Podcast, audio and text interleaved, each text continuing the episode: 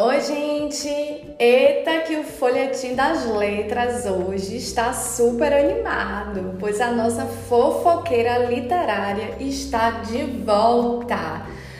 Pois é, meu povo, Joyce está aqui hoje com a gente para discutir mais uma obra maravilhosa da Tag Nerditos em homenagem a Tag Inéditos Bahia, que está comemorando dois aninhos. Então fiquem com nossa fofoqueira super amada. A gente está perto de comemorar dois anos de, de grupo. Né? Eu não estou desde o começo, mas eu fui muito bem acolhida.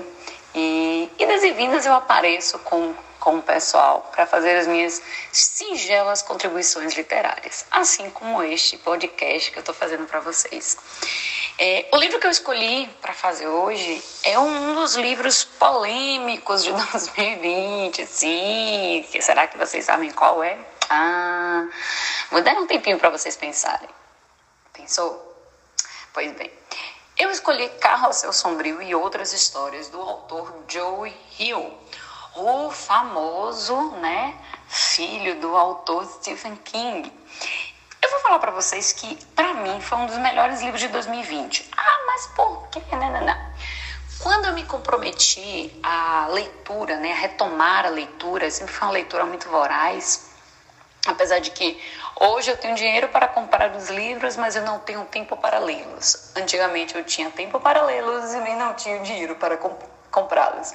Então, a biblioteca e as livrarias eram espaços, né? Quem nunca se sentou lá no chãozinho da Saraiva para fazer umas leituras? E quando eu quis retomar né, esse hábito de outras leituras, eu nunca parei de ler, mas nos últimos anos eu acabei lendo muito, muitas coisas relacionadas ao meu trabalho.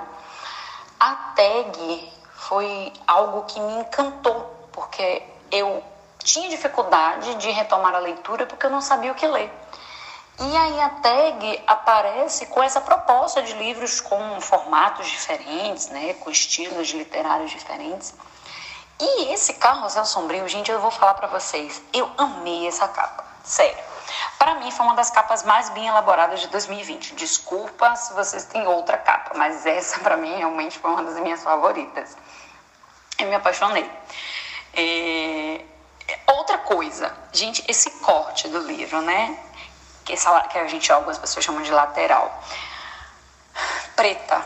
Gente, que, que coisa mais linda é ver esse livro preto. Coisa mais linda. Eu fiquei apaixonada, sério. Fiquei realmente apaixonada. É, tinha muito tempo que eu não li um livro com tantas páginas. 479, né? Tem esse livro do, do Carrossel Sombrio. E eu fiquei encantada. Primeiro por ele ser grossinho, né? Segundo por ele ter essa, esse corte preto. É, o tamanho da letra não é tão bom assim, é um tamanho mais razoável, mais, é mais razoável para menor, né? Tipo, é razoável no sentido de que dá para ler, mas acaba sendo uma leitura um pouco mais cansativa, principalmente que são muitas páginas, né? Essas 479 acabam se tornando muito mais, mas é uma letra que dá para para fazer a leitura com tranquilidade. E em cada capítulo a gente tem uma ilustração incrível. Eu vou achar aqui quem foi que fez. A, oh, é da HarperCollins, de Rio de Janeiro 2020, é, tradução do André Gordirro.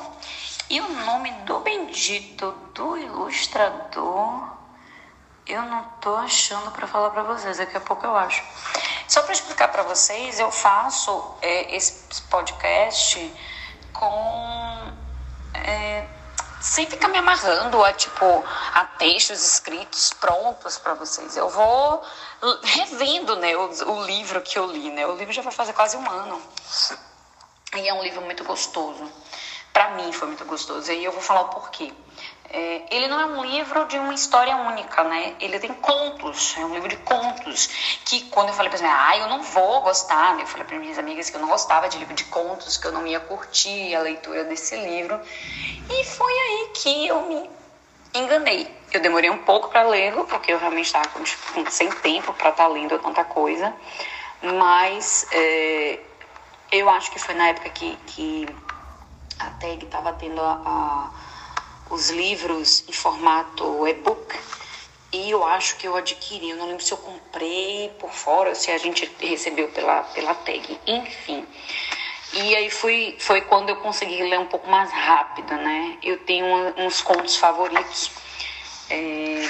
Ah, tá. Um dos contos foi escrito pelos dois contos foi escrito, foram escritos pelo Stephen King, que foi o Alta Velocidade, que é o primeiro, se eu tô bem lembrado e O Campo do Medo, que para mim foi um dos que eu menos gostei e eu acho que foi um dos que eu mais fiquei com medo, acho que por isso. Eu, não, eu, eu dou muita risada. Gente, esse alta velocidade mesmo, eu dei muita risada. Porque assim, Stephen King é conhecido por, por ser um autor de terror, né? E os contos, é, eu não sei, eu acho que eu não tenho medo, eu não sei vocês, mas na verdade para mim eles não mexeram tanto com o meu imaginário é, do medo. E, na verdade, eu ri muito vendo aquelas situações acontecerem. Sabe quando você assiste um filme de terror que você fala, velho, vai dar merda, não faz isso. Você não tá ouvindo que essa música que tá tocando é porque tá dando merda, então não faz. Pronto. É tipo isso, a gente vai vendo as histórias e aí eu começava a rir, gente. Eu ri muito com, com alta velocidade. Desculpa para quem teve medo. Mas para mim foi um dos contos que eu, dei, eu dei muita risada. É, esse Carroça Sombrio também eu dei muita risada. Estação Wolver, Wolvertown. É, eu achei interessante. Eu gosto muito de filmes e, e histórias é, de fantasia. Então, talvez na minha cabeça esses contos tenham muito mais essa, esse lado fantasioso do que do lado do terror. E, e, e, que, na verdade, eu acho que foi realmente a proposta do Joe e do, do Stephen. Mas não precisava rir, eu acredito, né? E eu ri. É, um, dos, um dos contos que eu mais gostei foi o Fauno, de Evoluções Atrasadas. É, Tuitando no Circo dos Mortos, eu gostei bastante.